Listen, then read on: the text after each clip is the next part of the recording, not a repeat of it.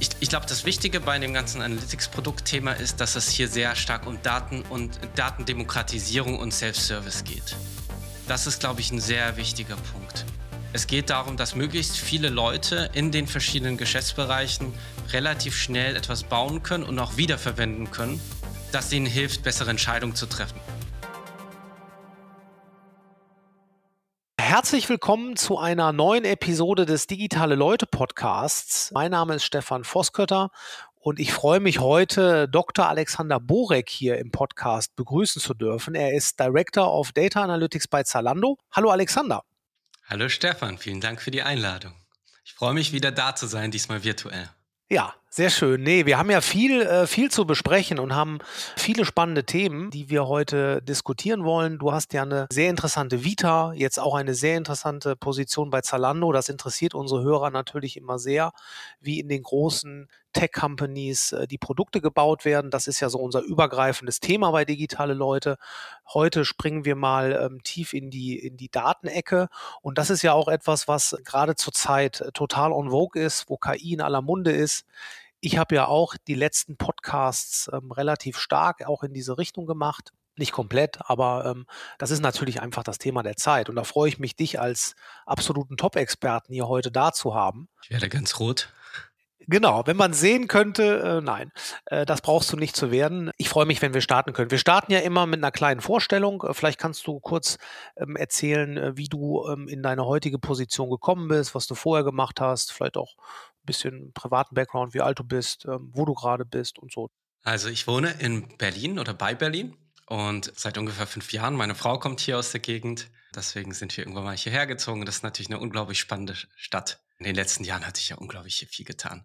Und ich komme ursprünglich aus Karlsruhe, bin jetzt 38, habe tatsächlich auch Station gehabt. Ich habe fast fünf Jahre in England gewohnt.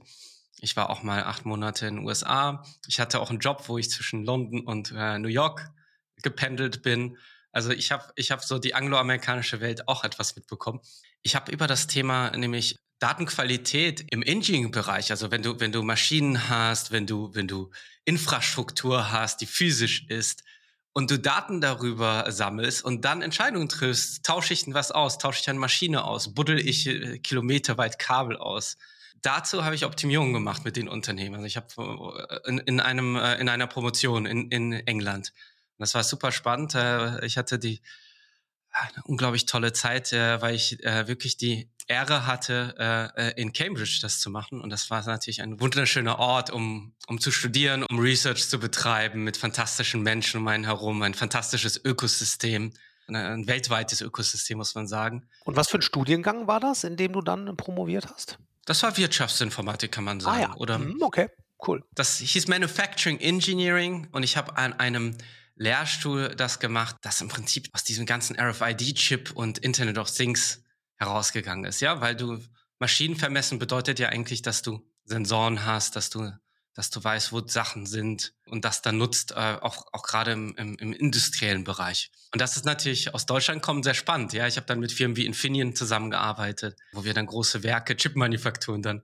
optimiert haben, geschaut haben, wenn, wenn irgendwie die Daten nicht gut sind über, sagen wir mal, die Eigenschaften einer Maschine oder die Sensorik, hat das eine Auswirkung? Wie, wie, wie viel Impact hat das? Wie viel lohnt es sich rein zu investieren in die Daten? Und dieses ganze Thema Return on Investment in Daten und wie viel investiere ich überhaupt meine Daten rein, das verfolgt uns ja jahrelang. Das ist ja bis heute hochaktuell. Auch heute kannst du dich fragen, investiere ich mehr in äh, die Anwendung oder in meine eigene Datenbasis? Mhm. Okay, und äh, mit Infineon hast du gearbeitet, das war dann noch nach deiner Promotion oder im Rahmen ähm, dieser Promotion. Wie, wie bist du denn gestartet? Was war denn deine erste Company, bei der du dann, sag ich mal, einen normalen Job hattest? Ja, also Infineon war im Rahmen der Promotion, da habe ich viel mit der Industrie zusammengearbeitet. Und dann war mein erster Job bei IBM in London. Das war der Job, wo ich nach New York auch manchmal geflogen bin. Mhm. Ich habe da für die Corporate Strategy gearbeitet in New York für die Gesamtcompany aus London heraus, was natürlich nicht so einfach ist, das remote zu machen. Ich hatte oft US-Zeiten, Arbeitszeiten und ich habe Daten gecrunched für, für, für unsere Executives, um Entscheidungen zu treffen. Und okay. du kannst dir vorstellen, das war eine Mischung aus McKinsey-Berater und, und, und, und so Data Scientist, so, so wie man ihn von früher kennt. Also sprich eher gescriptet, noch kein Machine Learning, Engineering. Aber da, das Ganze muss dann übertragen werden in, in, in wunderschöne Slides, die dann ins Board gingen, die dann gesagt haben, in dem Land investieren wir nochmal in 1000 mehr Verkäufer äh, oder in, in mehr bis Geschäftspartner. Also wirklich weitreichende Entscheidungen. Das war mein erster Job und das war mega spannend. Und das hat mir die Welt eröffnet in dieses ganze Thema Advanced Analytics, in das ganze Thema KI, weil davor hatte ich mich auf Datenmanagement fokussiert und auf einmal hat mir das die ganze Welt rund um, wie, wie analysiere ich große Datenmengen. Ich hatte Zugang zu allen Datenquellen bei, bei IBM. Alle. 80.000 Sales-Leute. Wir wussten genau, was die tun jeden Tag. Und das ist natürlich was, was du, das, was du crunchen kannst, wo du, wo du sehr viele Insights generieren kannst, auch über die Kunden, die sie betreuen. Mhm. Was waren damals so die, vielleicht springen wir da mal ganz kurz rein, aber nur ganz kurz. Äh, was waren da so die Tools, mit denen du die Daten ge gecrunched hast? Was habt ihr da genutzt? Also wir haben, wir haben natürlich IBM-Tools benutzt. SPSS Modeler war, war mein Haupttool. Was für mich ehrlich gesagt völlig umständlich war, weil ich eigentlich aus der Programmierecke kam. Also ich habe Wirtschaftsinformatik studiert, aber ich habe immer Java entwickelt. Und dann auf einmal in so ein komisches Visualisierungstool reinzugehen, war echt komisch. Äh, und das ist ja immer abgestürzt. Java-Code stürzt nicht ab. Ich habe mich damals schon gefragt, warum machen wir das nicht in, in der Programmiersprache? Das war natürlich vor der Zeit. Damals äh, wurde das aber so gemacht. Und dann auf eine Teaser wurde das teilweise umgesetzt. Das war so eine In-Memory-Datenbank. Das war auch so ein Vorläufer von, von so Technologien wie heute Snowflake, ne? Der, wo du, wo du, wo du In-Memory relativ schnell, also oder, oder HANA, äh, ist ja auch vergleichbar, in Memory schnell was computen kannst. Wenn es um große da Datenmengen ging und du wirklich regelmäßig Ergebnisse operationalisiert, also ML-Ops sozusagen, operationalisiert rausgeben möchtest.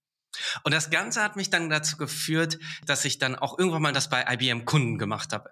Unsere, unsere CEO kam dann auf die geniale Idee, hey, die Hälfte des Teams schicken wir jetzt zu den Kunden. Wir wurden rübergeschoben ins Worldwide Center for Advanced Analytics, weil das Thema 2014, 2015 richtig Fahrt aufnahm. Mhm. Damals hat IBM gerade Watson kommerzialisiert rausgebracht. Das äh, Watson Jeopardy war ja schon 2009, glaube ich, oder sogar früher. Aber äh, Watson wurde kommerzialisiert und alle wollten Advanced Analytics damals. Das war diese Smarter Planet Kampagne. Ja, habe ich noch in Erinnerung. Ja, ja, das war ein Riesenaufschlag von IBM damals. Ne? Hört man jetzt ja nicht mehr so viel von. Ne? Was ist, ist da draus geworden aus der ganzen Geschichte?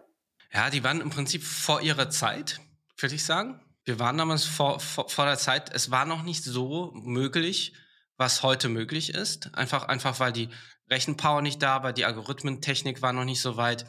Und dadurch kam es sehr schnell zur Enttäuschung, weil, weil du musst, du musst schon Probleme irgendwie richtig lösen können. So, so, wenn du 90 Prozent Probleme löst, hilft das nicht. Viele Anwendungsfälle waren im Health-Bereich, im Krankenhausbereich. Und es gab eine unglaubliche Erwartungshaltung an diese Technologie und die konnte einfach nicht bedient werden. Hm, ja, das kann ich mir vorstellen. Das ist dann schwierig, ne? wenn man mit so viel Erwartung rausgeht und dann es am Ende nicht so richtig auf die Straße bekommt. Aber das war ja auch noch recht früh, wie du sagst, ne? 2015, ähm, klar. Ja, und das hat mir die Möglichkeit gegeben, so bei, bei Kunden weltweit halt an, an Advanced Analytics-Themen zu arbeiten. Und was halt mir sehr schnell aufgefallen ist, irgendwie geht es nicht um, um den Algorithmus selber. Es geht eigentlich um alles drumherum. Einen Algorithmus zu bauen war nicht das Schwierige. Das Schwierige war, Teams zu haben, die irgendwas damit anfangen können im Unternehmen. Business-Leute, die sagen, okay, ich bringe das jetzt live in meinem Geschäftsprozess und akzeptiere das und meine Leute benutzen das. Sachen wie Datenqualität zu verbessern. Sachen wie eine Plattform zu haben. Oft war es so, der erste, die ersten drei Use Cases mussten den kompletten Swimmingpool bezahlen, was sich überhaupt nicht gelohnt hat die, die richtige Strategie dafür zu machen, dass dich überhaupt Grundinvestments lohnen. Und deswegen kam ich aus diesem sehr engen sozusagen Fokus auf Datenmanagement und Advanced Analytics in diesen breiteren Fokus. Wie mache ich eigentlich Unternehmen erfolgreich, um wirklich Wert aus so einem Algorithmus zu treiben? Und damals habe ich wirklich so die ersten großen Big Data Strategien bei, bei, bei deutschen Großkonzernen gemacht und bin dann auch weiter zu Gartner, wo ich auch genau das am Fließband gemacht habe. Ich habe in Europa eine Datenstrategie nach der anderen gemacht. Und zwar wirklich querbeet. Für Banken, im Retail-Bereich, im IoT-Bereich, für große Manufacturing Companies, die große IoT-Plattform aufgebaut haben. Und das war natürlich äh, so ein bisschen wie, wie Peter Pan äh, äh im Never Neverland, weil du natürlich alles, alles siehst, alle möglichen tollen Firmen, ganz tolle Sachen machst, nah, nah am Kerngeschäft. Und das ist natürlich heute auch überhaupt nicht mehr so leicht möglich, weil wir natürlich einen viel höheren Spezialisierungsgrad haben. Ne? Wenn du wenn du zum Beispiel auf Retail schaust, gibt es dann Leute, die wirklich im Performance-Marketing eigentlich ihr ganzes Leben nichts anderes machen wie Performance-Marketing, Data Science dafür oder mhm. äh, Algorithmen dafür oder Analysen dafür. Also die Welt hat sich auf jeden Fall hier weiterentwickelt im Sinne von, dass wir uns spezialisiert haben. Und das ist natürlich auch ein Zeichen der Reife. Mhm, klar. Gut, du hast dich dann ja auch spezialisiert. Bist du danach nach Gardner zu Zalando oder kam da noch was dazwischen? Danach hatte ich die größte Herausforderung meines Lebens. Nach Gardner, noch vor Zalando, okay. Vor das Zalando. Ist ja, äh, hört sich ja interessant an. Ich habe vier Jahre mitgeholfen. Ich war einer der ähm, Leader der ersten Stunde. Ich war einer der äh, wenigen externen Leadership Hires am Anfang für die Konzerndigitalisierung. Als das Ganze begann, als wir gesagt haben, bei, oh, sorry, bei Volkswagen, das muss ich dazu natürlich okay, sagen. Okay, ja, das ist natürlich Im Volkswagen-Konzern, das ist okay. wichtig. Uh, uh. Wir hatten damals den Dieselskandal und ich wurde im Volkswagen-Konzern geheiert, als damals der Chief Digital Officer von Apple kam, als einer der ersten Manager von außerhalb, mit dem, mit dem Ziel, ihn zu unterstützen, äh, und auch unseren Chief Customer Officer damals zu unterstützen, wirklich Ende zu Ende zu durchdenken, wie arbeiten wir mit Daten Analytics, KI und auf welchen Plattformen im Konzern. Mhm, okay. Und dazu habe ich die wirklich die, die Strategie mitentwickelt für eine digitale Plattform, One Digital Platform, die sowohl die Fahrzeugdaten wie auch die Kundendaten und das ganze Retail, Online-Retail äh, aufbaut, die Basis dafür aufbaut und auch Industrie 4.0 die Basis schafft. Das waren drei große Plattformen und das war natürlich eine, eine riesige Transformation von einem Hardware-Mindset zu einem Software-Mindset innerhalb von wenigen Jahren. Und wir haben mehrere tausend Software-Engineers. Wir haben ja dann eine Company auch errichtet, die wirklich auch sich speziell darauf äh, fokussiert. Und da wurden natürlich wahnsinnige Fortschritte gemacht im Vergleich zu, wo wir früher waren. Das war nämlich ein großer Konzern, der sich auf Motoren und so weiter spezialisiert hatte.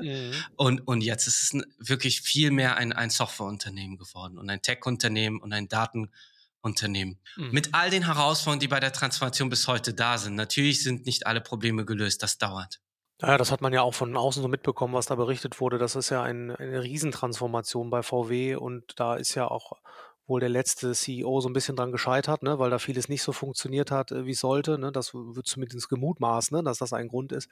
Aber das kann ich mir vorstellen. Das ist ja eine, eine tolle Herausforderung, gerade wenn man dann diese wie, wie du es gerade beschreibst, wirklich diese Grundlage für all diese verschiedenen Use Cases legen muss. Also das ist natürlich eine, eine, eine, Herausforderung. Wieso bist du denn dann da weggegangen? Weil das ähm, hört sich äh, eigentlich nach einer äh, extrem guten Aufgabe an. War das Angebot von Zalando zu gut dann? Ganz und gar nicht. es waren ganz andere Gründe. Ich habe ja wirklich äh, geholfen, von, von, von Tag eins das Ganze äh, mit aufzubauen bei Volkswagen. Und wir haben ja wirklich danach, äh, wir haben, da wurden ja Milliarden Investitionen dann getätigt, äh, äh, es wurden gro große Teams in allen Marken aufgebaut und so weiter. Und nach, nach zwei Jahren wurde das Ganze in die Marken auch verlagert. Hm, und ich habe dann, ich bin dann in eine der großen Marken noch dazwischen gegangen, in Volkswagen Financial Services und habe da auch noch eine globale KI-Organisation aufgebaut und, und KI-Modelle ausgerollt. Und dann kam ich zum Punkt, okay, bei VW haben wir, haben wir sozusagen den Grundlagen geschaffen, das musste dann in die Breite gehen. Bei VWFS habe ich auch diese, diese Organisation weltweit aufgebaut und das lief auch. Und dachte ich, okay, what's next? Und ich, entweder ich, ich, ich hätte einfach Establishment werden können bei VW in der Gruppe. Das war ja auf einem guten Weg, einfach ein hm, ja, Teil. Ja, da eine gute Managementkarriere zu machen, ne? Und da äh, genau. äh, weiter aufzusteigen, klar. Nee. Genau, das war, das war so, so, so der natürliche Weg und das war, glaube ich, der naheliegende. Aber was war mir zu wenig persönliches Wachstum? Ich wollte was machen, weil, weil das, das, was ich aufgebaut habe, war aufgebaut. Das wäre zu viel einfach Management gewesen und, und zu wenig aufbauen. Und ich bin eher so der, der Aufbauer. Und was wir geschafft haben, war, war beeindruckend, weil wir KI-Modelle ausgerollt haben über verschiedene Länder. Aber es war eben innerhalb von einer sehr traditionellen Company. Und die Frage ist da immer, von wem lernst du? Businessseitig konnte ich von vielen Leuten lernen. Ja, ich habe nah mit unserem Vorstand zusammengearbeitet. Aber was, was mir gefehlt hat, waren Vorbilder, also, also als Tech-Leader. Mhm. Und Zalando ist da unglaublich aufgestellt. Die Leute, mit denen ich da zusammenarbeiten darf, sind einfach solche erfahrenen und solche herausragenden Tech-Leader. Und genau das, was ich, was ich mir gewünscht habe, ist eingetroffen. Ich habe jetzt die letzten zweieinhalb Jahre bei Zalando eine unglaubliche Journey, was meine persönliche Weiterentwicklung äh, mhm äh, geht gehabt. Und ich habe wirklich gelernt, wie, wie, wie moderne Tech-Unternehmen aus dem Silicon Valley oder halt in der Berlin-Bubble äh, operieren. Und die Möglichkeiten, die du hast, sind natürlich ganz andere. Du hast viel, viel mehr äh, Engineers, du hast viel, viel mehr Daten. Wir hatten, haben riesige Datenmengen. Und ich hatte eben auch die, die Möglichkeit, mh, auch eine Transformation zu machen bei Zalando.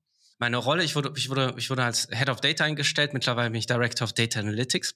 Aber meine Rolle war, gemeinsam mit einem Kollegen, der schon seit über zehn Jahren bei Zalando ist, der auch im Datenbereich Leader ist, zu schauen, wie kriegen wir wieder eine zentrale, starke Datenorganisation aufgebaut. Nicht um alles zu zentralisieren, sondern um die Dezentralisierung zu unterstützen. Weil was passiert ist, ist, wir haben ganz, ganz viel dezentralisiert.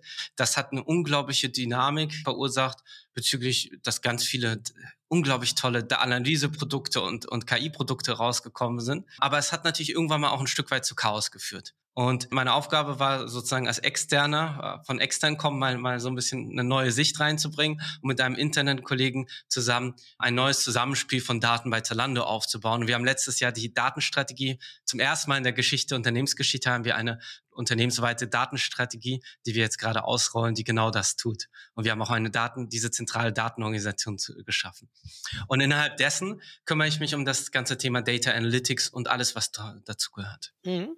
Da, da, wollen wir jetzt ja auch noch ein bisschen einsteigen und wir haben uns ähm, hier ein paar Themen vorgenommen und hangeln uns auch so ein bisschen an, an Beispielen äh, dran entlang, ähm, wie ihr das bei Zalando jetzt macht. Ähm, da, da wollen wir ein bisschen tiefer einsteigen. Wir haben uns eigentlich so als Thema rausgenommen, dass wir darüber sprechen wollen, warum man Daten, ähm, Analytics oder auch KI als eigenständige Produkte managen kann oder sollte. Vielleicht kannst du da mal ein bisschen äh, mit starten und mal so ein bisschen die Grundlage geben und dann ähm, würde ich sagen, springen wir so ein bisschen auf diese Einzelpunkte Analytics, KI und auch Daten als Produkt jeweils dann so ein bisschen ein. Aber vielleicht kannst du mal so ein bisschen den Hintergrund dann nennen. Warum sollte man das denn tun? Also das ist mir jetzt nicht auf den ersten Blick so eingängig gewesen. Wir haben das natürlich ein bisschen vorbereitet. Aber erzähl doch mal, was, was ist der Hintergrund davon? Also eigentlich ist es egal, ob du ein E-Commerce-Unternehmen bist oder ein E-Commerce-Unternehmen wurdest oder eine andere Art von digitalen Dienstleistungen aufgebaut hast. Die Journey ist eigentlich immer die gleiche. Ich fokussiere mich meistens auf Customer Feature, die oft sehr frontendlastig sind. Ja, es geht darum, dass der Kunde etwas macht und etwas sieht, etwas bestellen kann, etwas, ja, etwas Interessantes bekommt und sehr oft äh, wird, wird, wird das relativ stark durchoptimiert. Man benutzt viel UX-Design. Und irgendwann mal komme ich an einen Punkt, wo die Customer Journey an sich passt. Ja, das ist eine gute Customer Journey. Und jede weitere oder jede weitere Verbesserung oder größere Sprünge sind eigentlich dann nur noch machbar mit Datenanalytics und KI.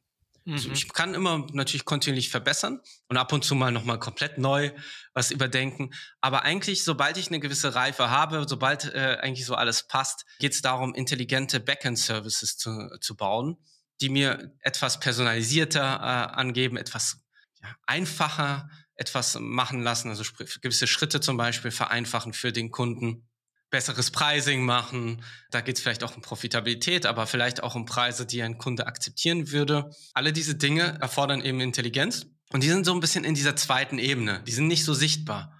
Aber diese zweite Ebene wird, was so um, ähm, Wettbewerbsfähigkeit an, angeht und eine differenzierte Experience angeht, eigentlich momentan zur ersten Reihe. Und ich glaube, das ist der Grund, weshalb man sich die Frage stellen sollte, glaube ich, jedes Unternehmen, wenn ich das heute noch nicht tue, die Daten, Analytics und KI-Produkte mit der gleichen Wichtigkeit anzusehen, auch als Leadership. Und das ist, glaube ich, auch sehr stark eine Leadership-Aufgabe. Und auch die gleichen etablierten Wege, wie ich Produkte manage, auf diese Arten von Produkten zu übertragen und natürlich auch zu lernen, was das bedeutet, weil es gibt natürlich paar Nuancen, die etwas anders sind. Aber im Grunde kann man sagen, dass an sich die Produktdisziplin genauso auf diese Arten von Produkten übertragbar ist und und übertragen werden sollte, weil das einfach ein Best Practice ist, wie man Produkte baut. Ja, das ist interessant. Also ich sag mal, ich habe das auch in Projekten immer wieder gesehen, dass diese Frontend Themen dann immer weiter getrieben werden, wie du das gerade beschrieben hast. Und ich habe eigentlich auch das Gefühl, dass man das teilweise schon sehr weit ausgereizt hat. Ne? Also eine, eine gute User Journey im E-Commerce, da gibt es natürlich Dinge, die man auch im Frontend anders machen kann als andere, die man auch vielleicht noch verbessern kann. Aber ich sag mal, wenn man jetzt äh, nach so einer 80-20-Regel geht, da ist man wahrscheinlich schon weit darüber hinaus. Also man hat natürlich wirklich schon mit den heutigen User Journeys äh, fast schon maximal ausgereizt. Und da kann man jetzt immer weiterarbeiten, Discoveries machen, mit Kundinnen sprechen, äh, was könnte man jetzt noch verändern. Aber es ist halt sehr weit ausgereizt. Und das ist schon interessant, was du sagst, dass man natürlich über die Daten, die dann in diese User Experience äh, reinfließen, eigentlich differenzieren kann und da äh, vielleicht noch gar nicht so weit ist, wie man denkt. Ne? Das ist wirklich spannend. Aber dann, dann lass uns da doch mal einsteigen, wenn man jetzt sich das Thema ähm, Analytics vornimmt, Analytics als Produkt, ja. Wie kann ich mir das vorstellen? Also, was macht ihr da bei Zalando? Wie seid ihr da aufgestellt? Wie setzt ihr das auf? Bei Analytics als Produkt ist, glaube ich, es sehr wichtig, das nicht zu verwechseln mit Analyse-Tools. Analyse-Tools sind keine Analytics-Produkte. Zumindest für dich als Company, die etwas baut. Für die Vendoren sind das durchaus ihre Produkte, aber für uns als, als Zalando sind das nicht unsere Produkte. Das sind Tools, das sind Plattformfähigkeiten. Die Produkte sind das, was ich damit baue, um Insights zu generieren. Wenn ich Dashboards baue, um zu sehen, äh, wie, wie gut mein Checkout läuft und wie gut meine Conversions sind, das ist das Produkt oder im Logistikbereich zu verstehen, wo gibt es Probleme bei der Lieferung oder in welchem Warenhaus gibt es mit welchen Arten von Produkten Probleme. Das sind die Analyseprodukte oder Analytics-Produkte. Das sind in der Regel Dashboards, Reports, andere Arten von Analysen, teilweise auch ja, Analysen, die dann einfach als Daten geteilt werden oder als API geteilt werden an, an, an andere Produkte. Du sagst halt, dass im Prinzip das fertige Dashboard das Produkt nachher ist. Aber jetzt nicht, dass äh, zum Beispiel, wenn man jetzt über die Google Suite spricht, Google Data Studio oder was es auch immer da gibt, das ist nicht das Produkt, sondern. Das ist ein Tool. Das ist ein Tool, ja. Und das fertige also. Dashboard, ähm, wie, wie macht ihr das bei Zalando? Was, was nutzt ihr da, um so Dashboards zu generieren? Alle möglichen Arten von Tools.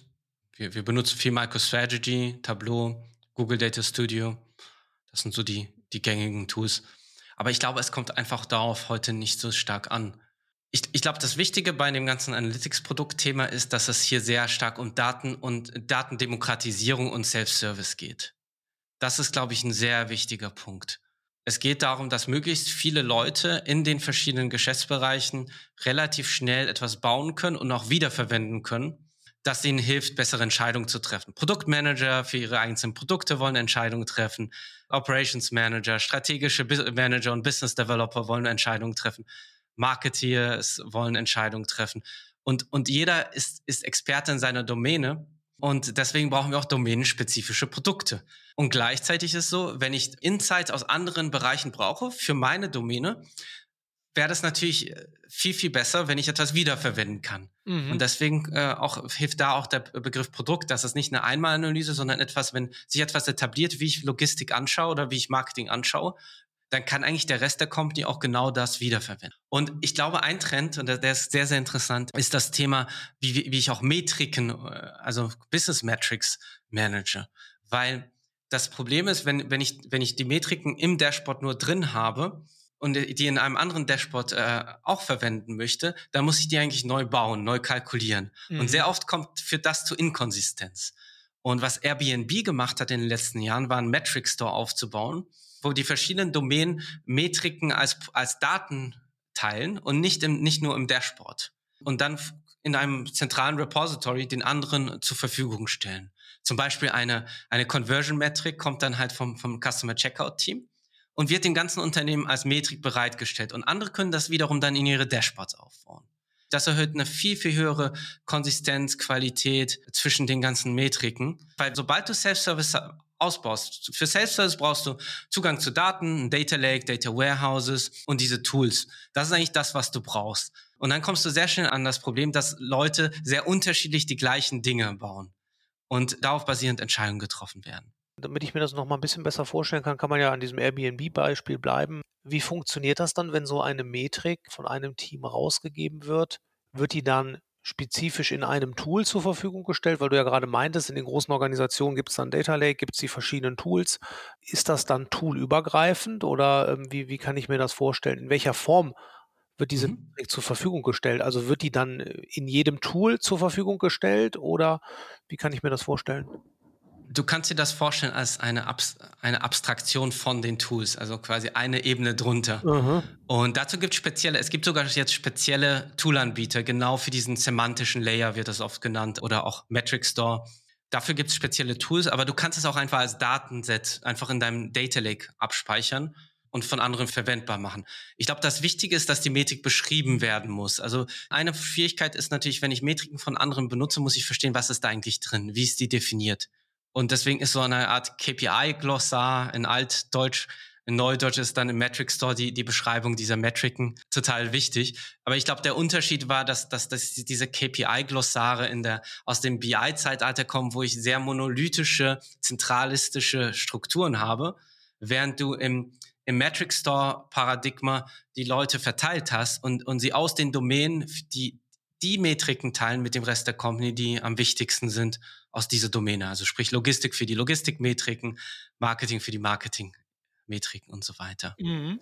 Ja gut, das, äh, das macht ja auch total Sinn, dass wenn die Domänen ihre Metriken zur Verfügung stellen, dass dann nicht äh, andere Domänen anfangen müssen oder die, die Data Analysts dann in diesen Domänen halt anfangen müssen, sich diese Daten nochmal selbst zu generieren. Ja, nee, das macht total Sinn.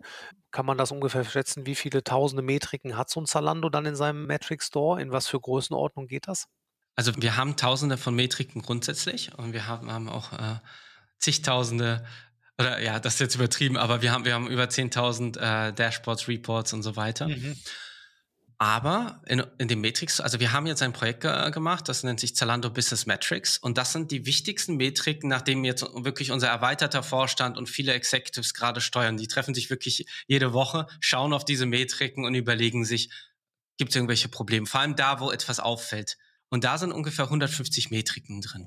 Also mhm. da hat man sich eher fokussiert. Also ich glaube, das ist auch die Idee von ähm, Metric Store. Du kannst natürlich irgendwann mal ein paar hundert haben, aber du musst unterscheiden können, was sind eigentlich die wichtigen darin, ja? Was sind die, die steuerungsrelevanten Metriken? Ja klar, gut, das muss sich dann wahrscheinlich auch jedes Team für, für seine eigene Steuerung überlegen. Klar, wenn das jetzt auf der äh, im Executive Level ist, dann haben die natürlich andere Metriken, als das jetzt ein Produktteam hat und so. Ne? Das kann ich mir schon vorstellen, klar. Wobei die das dann ergänzen. Also das ist das Interessante an diesem, diese Kernmetriken, die sind eigentlich für alle relevant. Und dann ergänzt du das eigentlich mit Metriken aus deinem Bereich. Wenn du, wenn du zum Beispiel Custom Experience machst, dann nimmst du sehr an Webseiten nahe äh, Seiten nochmal zusätzlich, um zu verstehen, okay, warum ist jetzt die Conversion runtergegangen? Mhm, klar. Sag mal, und ähm, wenn wir jetzt von Analytics als Produkt sprechen, gibt es dann auch einen Produktmanager für den Zalando Business Metrics Store zum Beispiel? Oder wie habt ihr das dann organisiert? Ja, wir haben eine Produktmanagerin dafür, eine -huh. Principal Product Managerin. Und wir haben auch grundsätzlich relativ große Analytics-Bereiche in den in den größeren, Business-Domänen, sowie Logistik oder Finanz und so weiter. Einkauf, was natürlich sehr relevant ist für Fashion, die natürlich auch dann Produktmanager haben für das ganze Thema Self-Service und Analytics-Produkte. Und dann haben wir aber ganz viele Analysten auch verteilt äh, im Business, die das nutzen und dann halt nochmal sehr spezifische lokale Sachen darauf bauen. Mhm. Okay, verstehe ich. Lass uns doch vielleicht mal zum nächsten Punkt kommen. Und ich würde da jetzt, glaube ich, nicht direkt auf KI als Produkt eingehen, sondern, glaube ich, auf Daten als Produkt, ne? weil das jetzt so ein bisschen äh, nah da dran liegt. Was ist da denn der Unterschied, äh, Daten als Produkt im Vergleich zu Analytics als Produkt? Also wenn ich Analytics-Produkte baue, baue ich sie ja auf, auf Datensätzen. Mhm. Wenn ich ein Dashboard baue, wenn ich eine Metrik konstruiere, brauche ich dafür Daten. Das heißt, ich muss verstehen, wer, wie viele Leute haben Order gemacht und wie viele äh, waren auf meiner Webseite, um dann irgendwie eine Conversion Rate äh, zu kalkulieren. Beide Datensätze, sowohl diese Order-Daten wie auch wie viele Leute waren überhaupt auf der Webseite oder haben etwas in den Korb gelegt. Das sind Datensätze, die, die natürlich unglaublich wertvoll sind für diese Metrikberechnung, für tausend andere Dinge, die ich im Unternehmen mache für tausend Analysen, für andere Softwareprodukte. Diese Daten, es gibt Datensätze, die sind absolut businesskritisch und auch engineering-kritisch und du brauchst sie für, für alle möglichen Arten von anderen Produkten.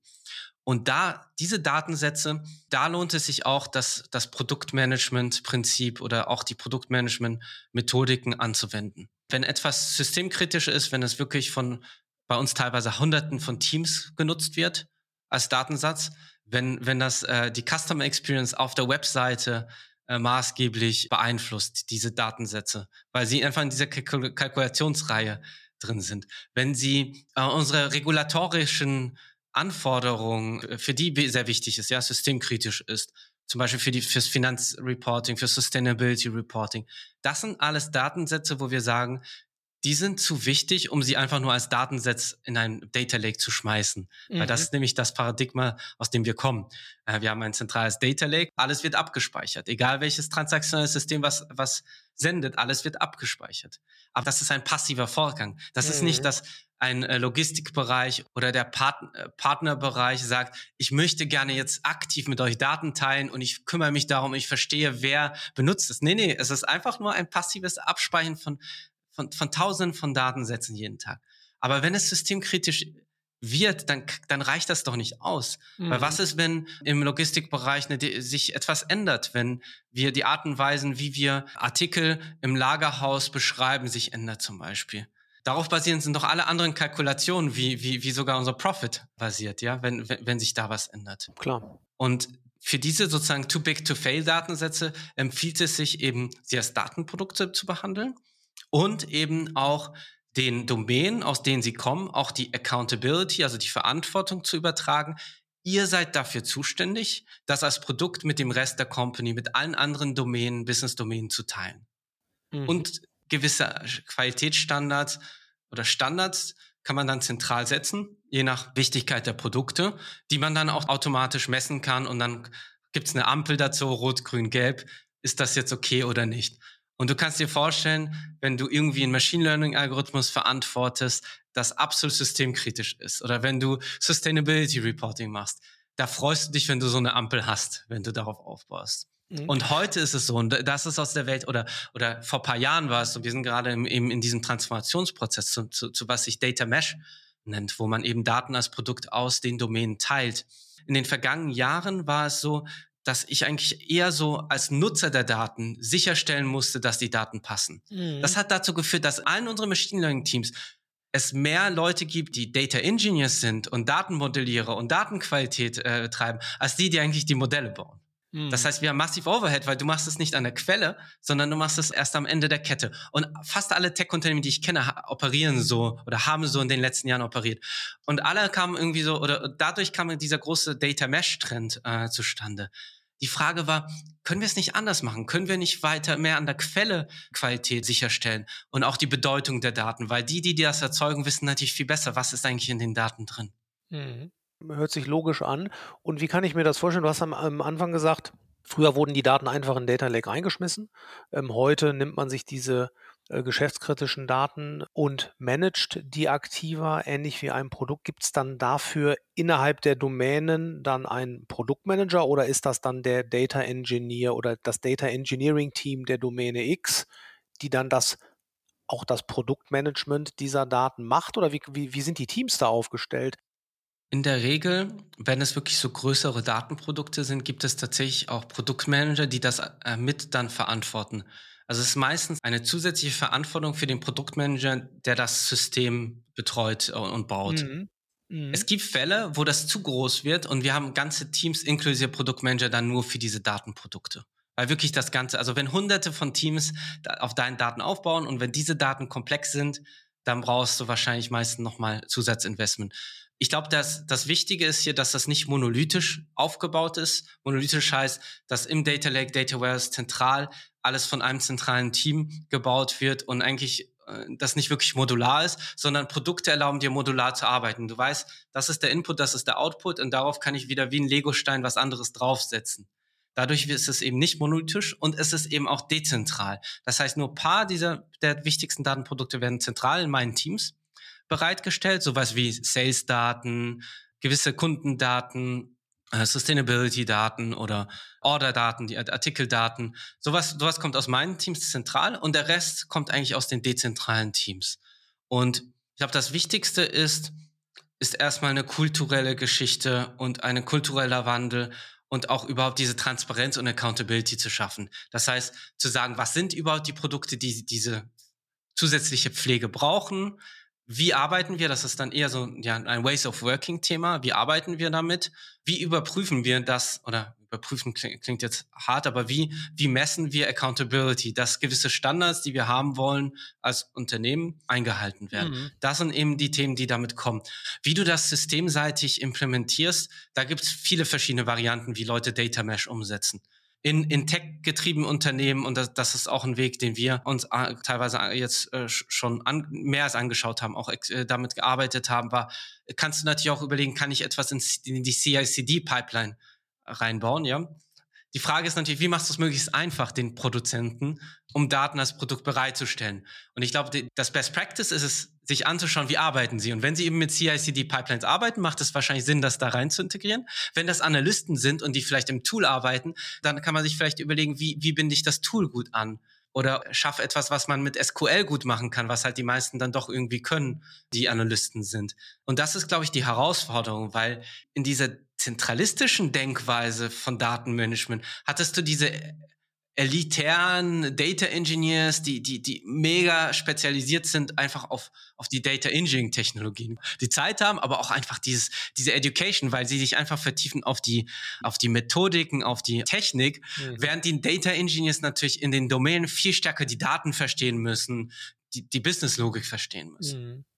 Okay, das ist aber auch, ähm, wenn du das beschreibst, dass bei manchen kleineren Produkten oder Produktteilen dann der Produktmanager dann auch für die Daten verantwortlich ist, die diese, dieses Produktteil dann in den, in den Data Mesh oder Data Lake, wie auch immer, dann rein, reinsendet. Das ist natürlich auch eine große Herausforderung, die da entstehen kann. Würdest du sagen, ist das eher häufig oder selten, dass ein Produktmanager das dann auch die Aufgabe noch mitbekommt?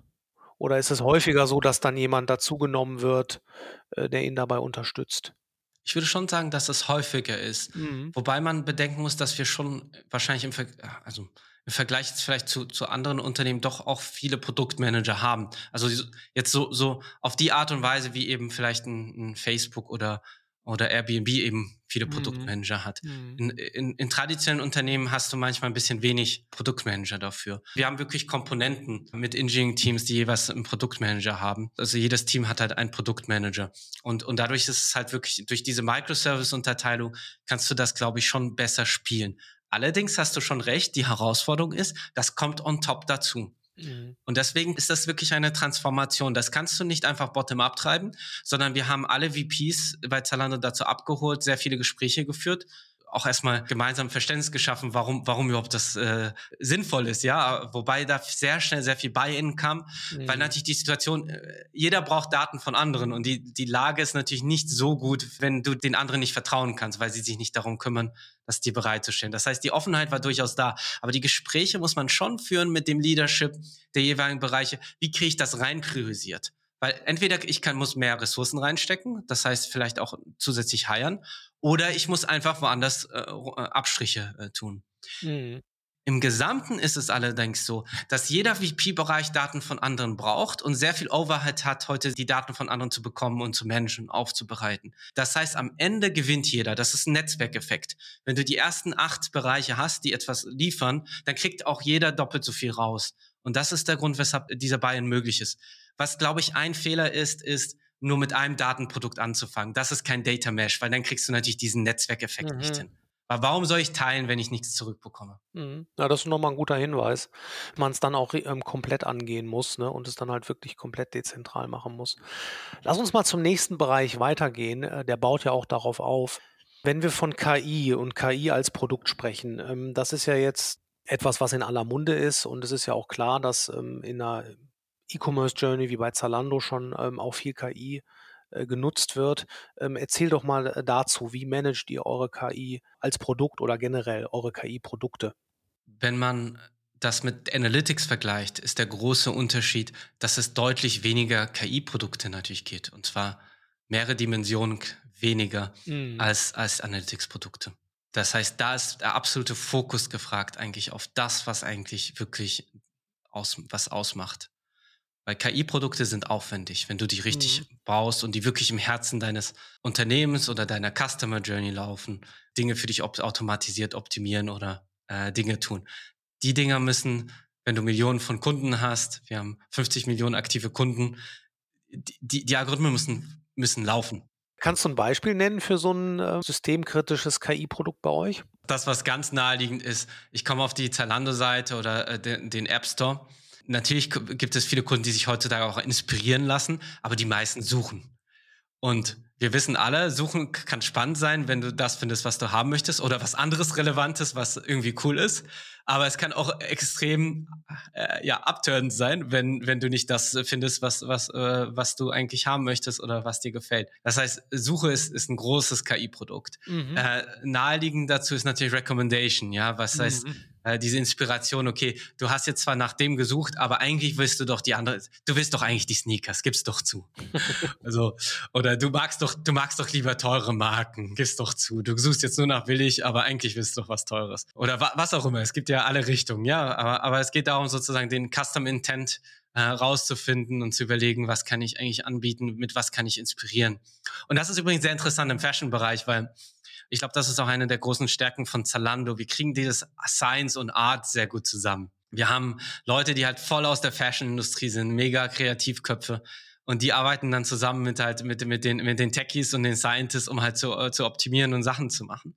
Und da, ich glaube, das ist das, wo wenn du diese Balance hinbekommst, kriegst du mhm. halt eine mhm. Experience hin, die sehr schwierig zu kopieren ist, mhm. weil du halt Sachen Recommendation hast, aber gleichzeitig auch Content, der der einfach äh, ja inspirierend ist und der der Spaß macht. Das ist glaube ich das, was was glaube ich so die, die, die, die Schwierigkeit und Königsdisziplin ist, glaube ich, ähm, und das, das haben einige Unternehmen natürlich geschafft, aber das ist, glaube ich, das, was nicht so einfach zu kopieren ist, wenn du, wenn, wenn du die, diese zwei Welten miteinander gut verankerst, mit gut arbeiten lässt. Ja. Eine wichtige Sache ist es auch Size und Fit bei uns. Die richtige T-Shirt-Größe oder die richtige äh, Schuhgröße vorzuschlagen, weil das natürlich ein mega Kostenfaktor ist bei den Returns und weil das natürlich unglaublich ähm, unglaublich die Customer Experience verbessert, wenn die gleich das bekommen, was sie haben wollen. Ne? Wenn das gut passt oder wenn du sagst, hey, nee, das ist einfach zu klein oder oder wird nee, passt nicht. Und dann und dann auch die ganzen Forecasts, die sind glaube ich äh, auch in allen E-Commerce unglaublich wichtig. Demand Forecast, Return Rate Forecast.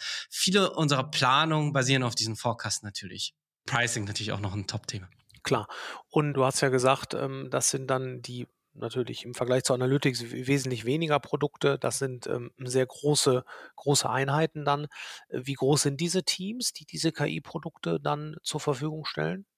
Also das ist, das ist sehr, sehr unterschiedlich je nach KI-Produkt. Es gibt KI-Produkte, die, die durchaus wichtig sind, zum Beispiel ein Return Rate Forecast. Das ist ein kleines Team. Kleines Team ist dann wie groß? Ein Teamleiter und, ein paar Leute. Mhm. Und dann hast du ähm, so Themen wie Size and Fit, das ist genau auf der anderen Ecke. Das sind mehrere Abteilungen, die mehrere Teams haben. Mhm. Die meisten dieser großen Algorithmen, die ich genannt habe, sind Abteilungen. Das heißt, eine Abteilung mit mehreren Teams, mit mehreren Engineering-Teams und einem Produktteam meistens. Das, das ist so, wie wir aufgestellt sind. Und die Engineering-Teams haben auch Machine Learning natürlich drin. Wenn du das gerade so sagst, Engineering-Teams und ein Produktteam. Das heißt, das Produktteam, also berichtigen, wenn ich da jetzt falsch liege. Das macht die, die Frontend-seitige Umsetzung und die Engineering-Teams äh, die Daten dafür? Oder wie ist das, ähm, wie, wie meinst du das, Engineering-Teams und Produktteams innerhalb einer Abteilung, die ein KI-Produkt den anderen zur Verfügung stellt? Bei Zalando ist es so, dass eigentlich jeder Tech-Bereich oder Tech-Department eigentlich so strukturiert ist, dass du immer ein Produktteam hast und dann mehrere Engineering-Teams und manchmal auch Applied Science-Teams. Das sind sozusagen die, die Scientists egal was für ein Produkt gebaut wird, kann ein Frontend sein, kann ein Backend sein, kann ein KI-Produkt sein, Datenprodukt sein, kann ein Plattformprodukt sein, ein Data Lake zum Beispiel. Ist, alle sind genauso organisiert. Das heißt, die Engineers haben natürlich verschiedene Skills, je nachdem, was gefragt wird. Die Produktmanager haben verschiedene Skills. Aber das Produktteam, äh, mit dem Produktteam meine ich wirklich Produktmanager. Ah, okay. Die jeweils mit einem Engineering-Team dann an etwas arbeiten, an einem, mhm. einem Teil sozusagen, ein Feature-Set sozusagen, Teil dieses, dieses Produktes oder, oder manchmal sind es ja mehrere Produkte, die ineinander greifen, die gebaut werden. Das heißt, in, in diesem Beispiel ist es so, zum Beispiel ein, ein Recommendation-Bereich hat zum Beispiel dann ein Produktteam dafür aus Produktmanagern, dann Engineering-Teams oder Data Engineering-Teams, die die Daten aufbereiten und dann äh, die Applied Scientists, die die Modelle verbessern. Mhm. Und teilweise sogar auch sowas wie mehr so aus dem Business kommende oder andere Arten von Rollen, ja, die nochmal gewisse Business-Aspekte noch zusätzlich reinbringen.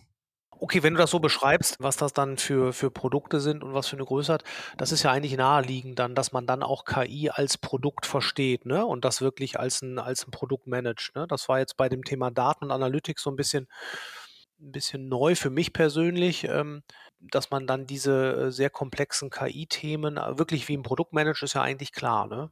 Ich hatte jetzt gerade äh, zufällig gesehen, ihr habt ja auch im Bereich Size und Fit jetzt ganz neue Features gelauncht, ne? Irgendwie so eine virtuelle äh, Ankleidekammer oder also das ist ja ein riesiger Bereich, an dem ihr da, äh, Ja. da arbeitet. Wie viele Leute arbeiten in, in diesem Bereich? Das ist eine ganze Abteilung, hast du gesagt. Was für eine Größe hat das? Ey, Das ist der größte Bereich, das sind mehrere Abteilungen. Ah, das sind mehrere Abteilungen. Wow, äh, okay. Also das sind viele Leute, sehr viele Leute. ja, sehr spannend. Und da hatten wir auch was zugekauft in den letzten Jahren gehabt. Und also es ist wirklich ein großer Bereich. Mhm, mhm. Gut, man hört ja auch häufiger dieses äh, Wort äh, Plattform als Produkt. Ne? Ähm, wie würdest du das da abgrenzen zu den Themen, die wir da jetzt gerade gesprochen haben? Thema Daten als Produkt hört sich ja schon fast wie eine, wie eine Plattform an. Wenn du vom Data Lake sprichst, hast du eben gesagt, was ist da das Unterscheidungskriterium? Ich glaube, das ist genau das, was viele CTOs in den letzten Jahren nicht optimal gemacht haben. Das war die Nicht-Unterscheidung zwischen Daten und den Datentechnologien. Mhm. Die, die Daten selber, meine Artikeldaten, das sind Daten, das sind Datensätze, das sind, das sind Dinge, die abgespeichert sind auf Technologien. Aber die kannst du auch woanders hin tun. Die können in einer BigQuery liegen. Ich kann die aber auch in S3 rüberschieben. Das ist kein Problem. Oder in einen Data Warehouse reinstecken. Das sind trotzdem die gleichen Datenprodukte. Während die Technologien sind die Technologien. Und ein Grund, weshalb das in der Vergangenheit oft nicht äh, ausreichend unter, unterschieden wurde, war, weil wir eben diese monolithischen Strukturen hatten. Weil du zentrale Teams hattest, die alles end-to-end -End gemacht haben. Und zwar wie ein Spaghetti-Code. Das hat natürlich unglaublichen Legacy aufgebaut, ja, weil nach einer Weile blicken die Leute nicht mehr über ihre eigenen Data Pipelines. Die, sind, die legen einmal kreuz und quer übers Unternehmen. Deswegen macht es Sinn, heute zu unterscheiden und zu sagen, Daten als Produkt leben erstmal unabhängig von der Technologie. Ich kann die woanders hinschieben und das, das macht mich auch frei von der Technologie. Dadurch kann ich auch wechseln, kann ich aus Legacy raus, weil ich meine Daten im Griff habe. Wenn mhm. ich das verstricke mit der Technologie, ist es ein unglaublicher Aufwand, irgendeine Migration zu machen oder irgendwas Neues zu verwenden. Und ich bin total locked in. Ganz kurze Frage, was mhm. ist denn die generischste Form, dann so Daten zu speichern? Weil du hast gesagt, wenn man das von der Technologie löst, wie kann ich das verstehen, wenn ich die Daten komplett von der Technologie trenne? Was ist denn so eine Speicherform? Ich muss ja irgendwo speichern, die Daten.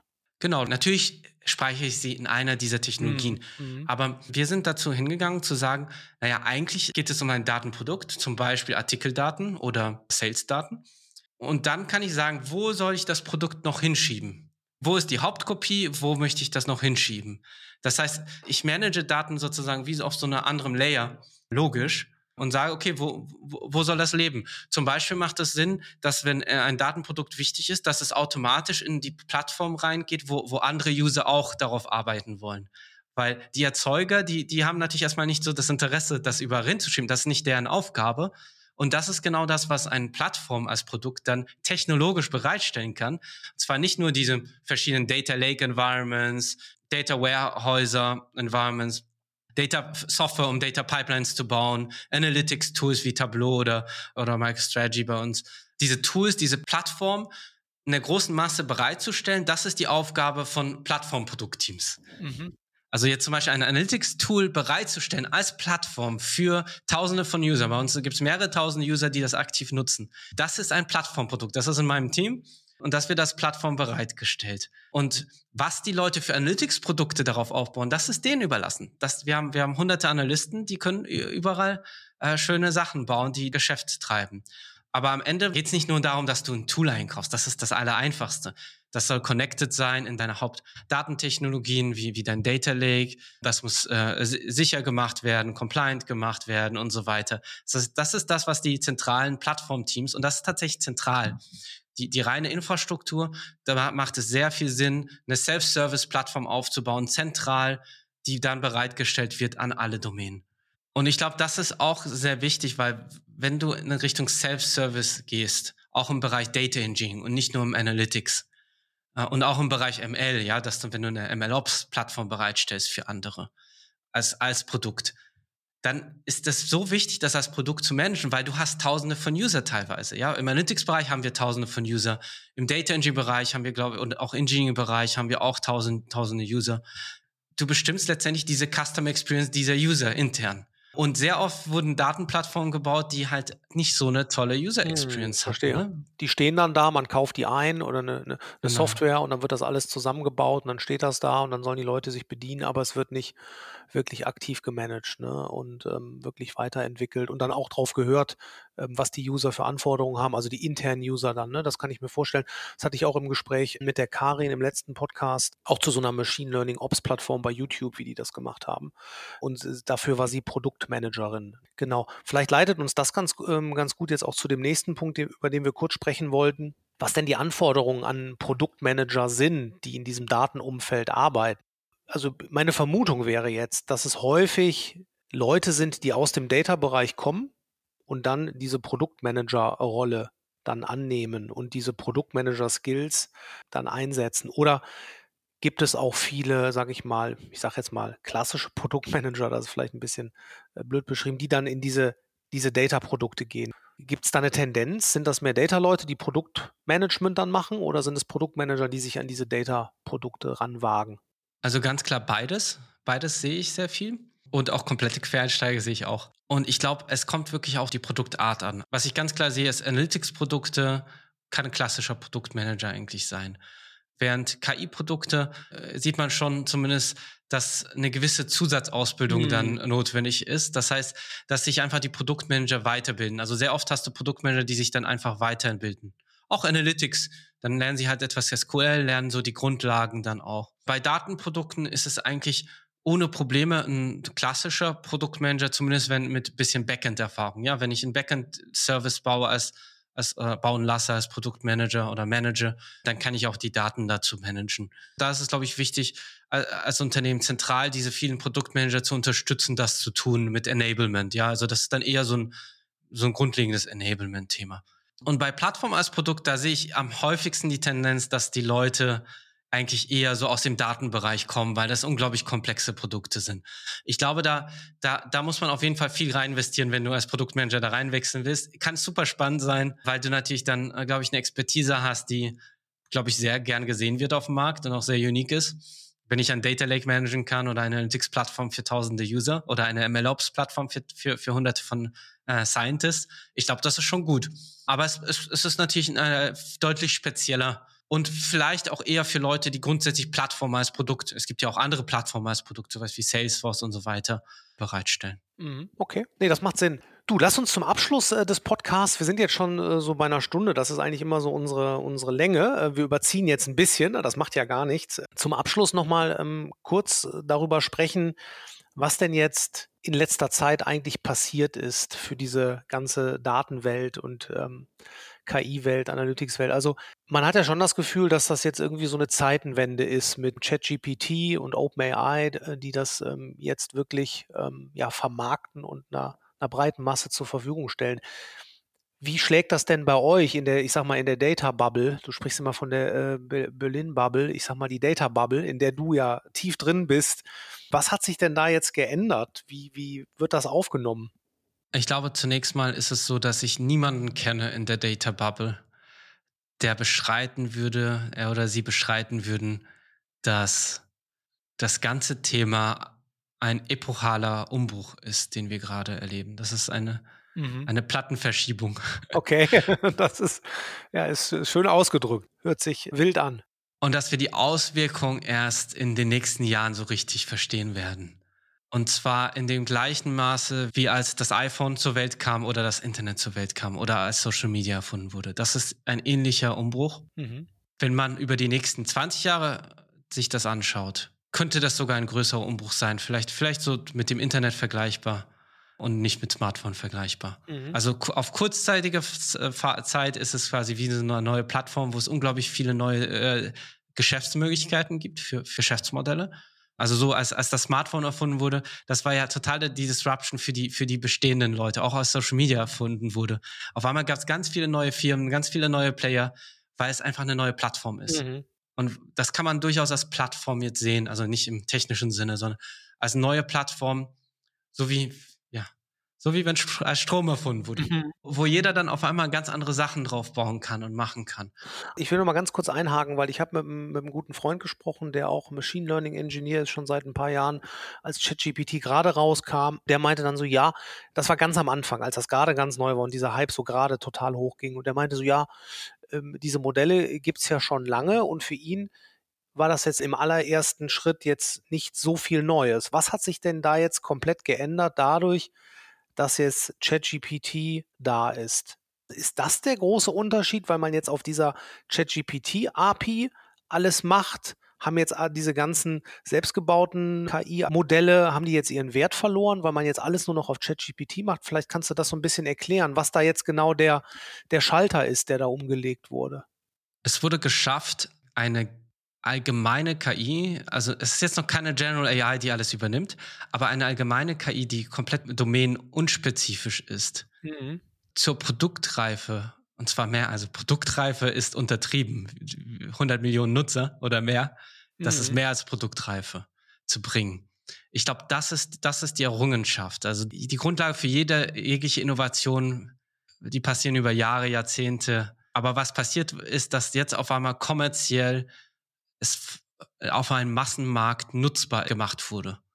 Und das hat aber auch die Auswirkung, dass du jetzt auf einmal dann auch eine Beschleunigung hast nochmal. Also was, was automatisch passiert ist, sobald du eine Technologie, die so kurz vor der Reife war, aber man weiß nicht, wann es genau kommt, ist es ein großes Risiko, da rein zu investieren. Sobald es aber da ist und es sozusagen den Beweis gibt, dass das Ding funktioniert auf, mit 100 Millionen Nutzern, dann weißt du als Investor, da kann ich rein investieren als Unternehmen weißt du, du kannst rein investieren. Das heißt, alle werden da rein investieren.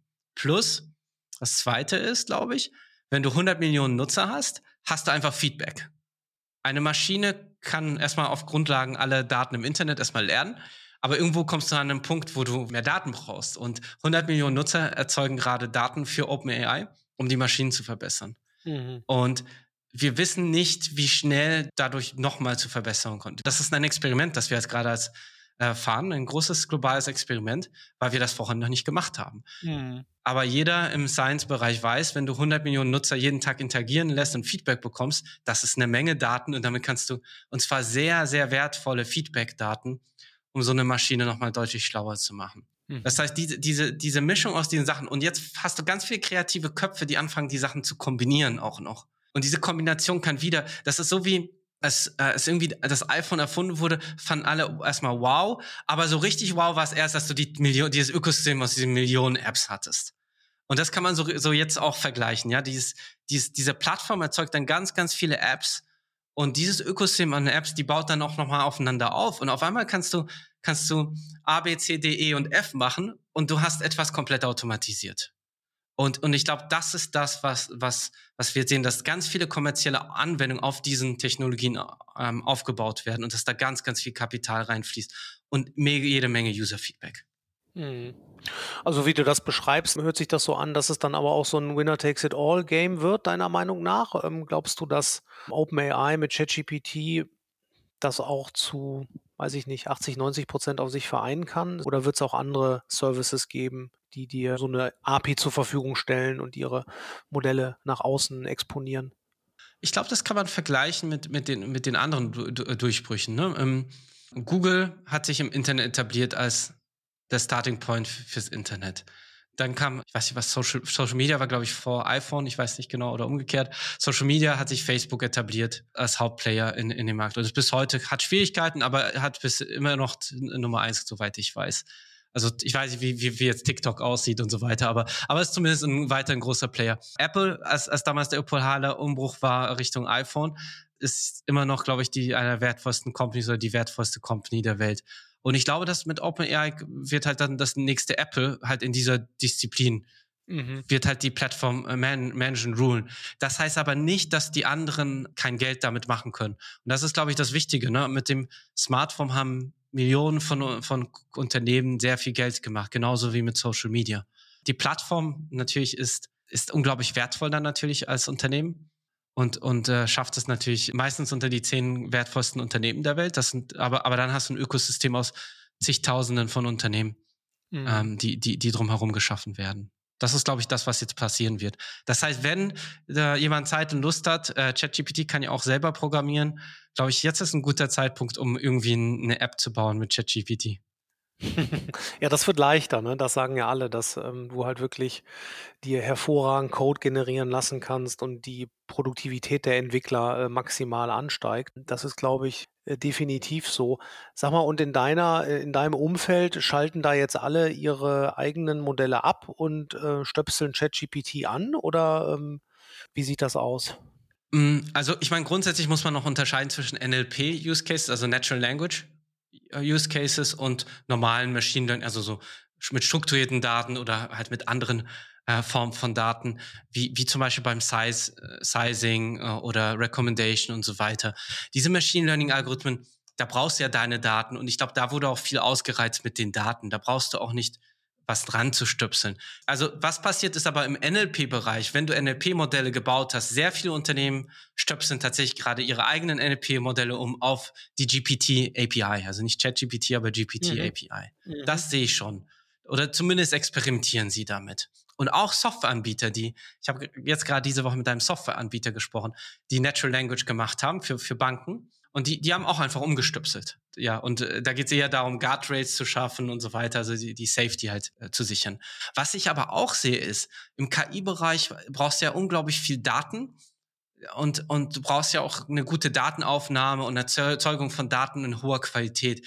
Und da kann natürlich ein ChatGPT sehr helfen. Vielleicht auch sogar beim Labeling von Daten, manchmal kann das gut funktionieren, aber insbesondere bei der Datenaufnahme. Sprich, ich habe ein Kundengespräch und ich mache automatisch sehr strukturierte Daten daraus, die in mein CRM reingehen, in viel höherer Qualität als der Kundenberater, der eigentlich gar keine Zeit dazu hat. Solche Use Cases siehst du viel oder auch generell zu schauen, wie, wie, wie benutze ich diese Technologie, um die Daten selber halt zu verbessern, die ich habe.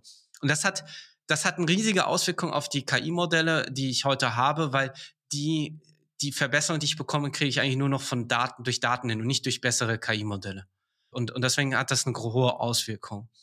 Der dritte Bereich, der uns natürlich sehr, sehr stark beschäftigt in, in meiner Szene, ist die Produktivität von Entwicklern und Data Scientists, mhm. die natürlich massiv nach oben geht. Kannst du mal ein Beispiel geben, wie, äh, was, was macht ein Data Scientist mit äh, ChatGPT?